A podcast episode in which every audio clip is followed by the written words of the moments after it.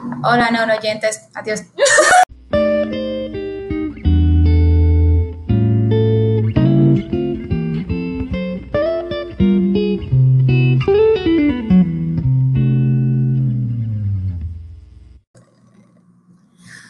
Hola neuroyentes, bienvenidos a nuestro podcast conmigo, Lía de Neurocket y María José de Neurotastic. de Neurotastic, donde vamos a estar aprendiendo nuevos temas sobre el cerebro, vamos a estar navegando a través de todas las ramificaciones misteriosas y profundas que hay de nuestro funcionamiento de nuestra mente y vamos a descubrir todos esos temas que son de nuestro interés. En el día de hoy vamos a hablar de los sueños como nuestro primer tema.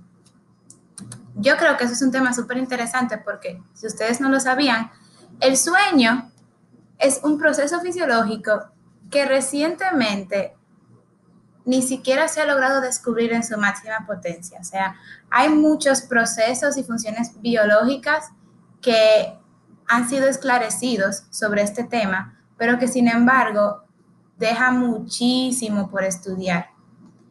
Y bueno, realmente todo el mundo aquí sabe que el sueño es fundamental. Aquí es súper visible cuando tú no duermes bien, eso se nota totalmente, cómo tú te comportas, cómo tú te manejas. Y yo siendo una persona que en mi desarrollo adolescente no dormía absolutamente nada, yo realmente era algo que yo no daba por hecho. Pero ahora que yo he crecido un poquito más, he madurado un poquito más, sí me he dado cuenta de que la falta que el la falta que la falta de sueño te deja a nivel general son bastante, bastante visibles. Y nosotros tenemos la suerte de que la neurociencia nos permite comprobar esto desde un sentido eh, objetivo y nos permite llegar a conocerlo un poco más. Eh, a ver, María José. Sí, o sea, como tú dices, yo considero que eso del tema del cerebro y el sueño es bastante amplio y como que no se le da esa importancia, porque uno dice, bueno, yo me voy a acotar hoy a las 3 para levantarme a las 7 y yo me levanto con energía, o sea, eso no significa que yo eh, vaya a dormir bien o mal, pero, Claro. o sea, es increíble cómo eso puede como que afectar tanto al cerebro y cómo uno tiene siempre que prestar atención a esos factores, o sea, eh, cuando uno duerme es cuando uno como que consolida el aprendizaje, uno, es la etapa, o sea, es el proceso, el cerebro sigue trabajando aunque uno está durmiendo. Entonces nosotros tenemos que darle esa importancia a pesar de lo que sea en realidad. Entonces, algo que me llamó mucho la atención es que esa fase en que se consolida la memoria dentro del sueño se llama etapa REM, o sea, que eso lo hemos visto numerosas veces en muchas materias que hemos dado a lo largo del cuatrimestre. Sí. Y es increíble cómo, o sea, uno lo ve como algo como sin sentido, pero siempre tenemos que tenerlo presente dentro de nuestra rutina, el prestar atención a lo que no vemos, porque quizá no lo vemos el proceso de que el cerebro es... De que el proceso, de que el cerebro siquiera pasa por un proceso. Exacto, exactamente. O sea, ¿qué uno no piensa lo uno eso? Uno piensa, bueno, yo me voy a acostar a dormir y ya, y me levanto mañana. Me levanto mañana no. igualito, pero no, o sea, muchísimas cosas pasan en lo que uno está durmiendo. ¿Y no qué tú no puedes cerebro. decir de, de eso de REM? O sea, porque, por ejemplo, aquí yo tengo, ¿verdad? Que Ujú. un sueño reparador dura unas ocho horas, eso todo el mundo lo sabe. Ajá. Y que ahí es que se divide la, la- como que en fase REM, que significa Rapid Eye Movement, Ajá. movimiento rápido de los ojos, esa es, la, esa es la traducción.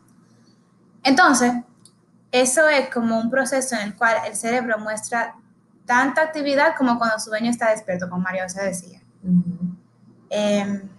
Sí, o sea, durante esa fase, como que el sueño, el cerebro, perdón, presenta como que una actividad metabólica ujú, y de toda, o sea, y de todas las funciones del cuerpo, pero de manera disminuida.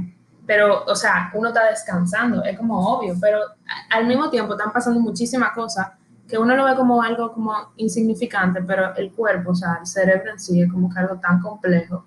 Y en verdad están pasando muchas cosas, pero lo que pasa es que no se ven externamente, ¿tú me entiendes? Y es increíble porque sabemos que es una fase, que estas son como una serie de fases donde nuestro cerebro consolida la memoria y como que adquiere nuevas eh, habilidades motoras, esto ya lo hemos aprendido, o sea, lo podemos consolidar como un significado como científico, pero uno no se da cuenta, o sea, es increíble que el sueño, este, esta fase REM interviene en la capacidad de nosotros de superar nuestro, sentimiento nuestro sentimiento negativo, oye hasta dónde llega, y leer adecuadamente las emociones de otras personas y hasta poder resolver problemas. O sea, le vuelvo y le digo lo que yo hablaba al principio, de que cuando yo era más chiquita, como en mis 15 años de edad, imagínate tú, que yo tenía mis, eh, yo estaba de que en el pic de mi crecimiento hormonal en toda la forma, o sea, un desastre.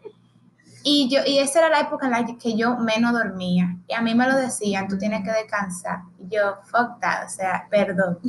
Estamos en confianza, en, este, en, este, podcast. Yo decía, yo no, yo no voy a dormir, yo no tengo que dormir. O sea, yo, yo prefiero no dormir. Yo, yo lo que hacía es que yo dormía de 11 a 3, me quedaba pisado hasta las 6 y no volvía a dormir hasta el día entero. Y yo dije, así que yo voy a funcionar. Y yo funciono perfectamente, pero no. Yo canalizaba toda esa falta de sueño y todo, y mi cerebro al final, como que yo lo oprimía de poder realizar estos procesos importantes y eso se traducía como, a como yo canalizaba mi energía, que era de una forma muy negativa realmente. Y es como que curioso porque uno piensa como que, ay, eh, no, porque eso no tiene, como que uno no piensa que por el sueño, uno, uno lo culpa se lo pega a lo que sea, a lo que sea. el sueño. Pero es increíble que genuinamente todo lo que nos dice nuestro papá de que tú tienes que dormir, es de verdad. Es de verdad. O sea que... Sí, oye, yo, por ejemplo, mi proceso de dormir hasta hace como cuatro meses que fue que yo empecé a trabajar, o sea, yo me pasaba, ahora que estamos virtual, yo me paso eh, la tarde entera, o sea, tarde, noche entera pegada de la computadora y después yo lo que decía, bueno, voy a hacer tarea. Porque en todo ese tiempo estaba, estábamos, o sea, yo lo que estaba era cogiendo clases, después ok, voy a hacer tarea. Y después duraba hasta las 3, 4 de la mañana haciendo tarea o viendo series, lo que sea. Y yo decía, bueno, yo me voy a levantar tarde mañana, em, yo voy a descansar. Pero es que, o sea, no es lo mismo, no es lo mismo tú, eh, o sea, como que estar descansado, o sea, tú de verdad estar descansado y ser productivo al mismo tiempo y como que, que tú pienses que eso no va a afectarte de una forma u otra. O sea, el sueño REM como que estimula esas partes del cerebro que se utilizan para el aprendizaje y para la consolidación de la memoria. O sea, muchísimos estudios que se han realizado a lo largo de los años demuestran que cuando las personas em, son privadas de lo que es el sueño REM, no logran recordar lo que se les enseña antes de irse a dormir, porque, o sea, una etapa esencial para consolidar ese aprendizaje que se ve, o sea, lo que sea, no, estoy hablando solamente de, que de colegio y de universidad, o sea, de lo que sea. Entonces, la falta del sueño REM, o sea, incluso se relaciona, ¿tú sabes con qué? Con la migraña. Con la migraña. Tenemos a alguien aquí. And guess what? Tenemos a alguien aquí, representante de la migraña, señores, que puede hablar de, experiencia, de la comunidad de la migraña. Eso es horrible. O sea, y yo nunca en mi vida pensé que mi migraña era, o sea, yo, yo tengo eso desde que yo nací, pero dime, uno no va a pensar de que así ah, es el sueño. No, eso, Y se presenta en todos, en todo, en todo lo de tu día a día. Eso afecta en todos los sentidos. Y por eso. En todos los sentidos, increíble. Señores, tenemos que dormir bien. O sea, tenemos que aprender a dormir. ¿Cómo puede ser posible que nosotros no sepamos dormir, por favor? O sea, por y eso favor. Es, y es que estamos todo el mundo claro que eso, eso, es como lo mejor que uno puede hacer y uno lo da, lo da como por hecho, como que. Literalmente. Todo, yo me paso el día entero pensando en lo mucho que yo quiero dormir y cuando yo me voy a dormir, yo digo, dije, no, yo no. me voy a dormir. Y eso afecta de una forma, incluso cuando, incluso con lo que hacía yo cuando era más chiquita, que vuelvo hace tiempo, que yo interrumpía mi propio proceso de sueño. Tú puedes decir que, ay, yo dormí tres horas, estoy full, pero tú estás interrumpiendo ese sueño.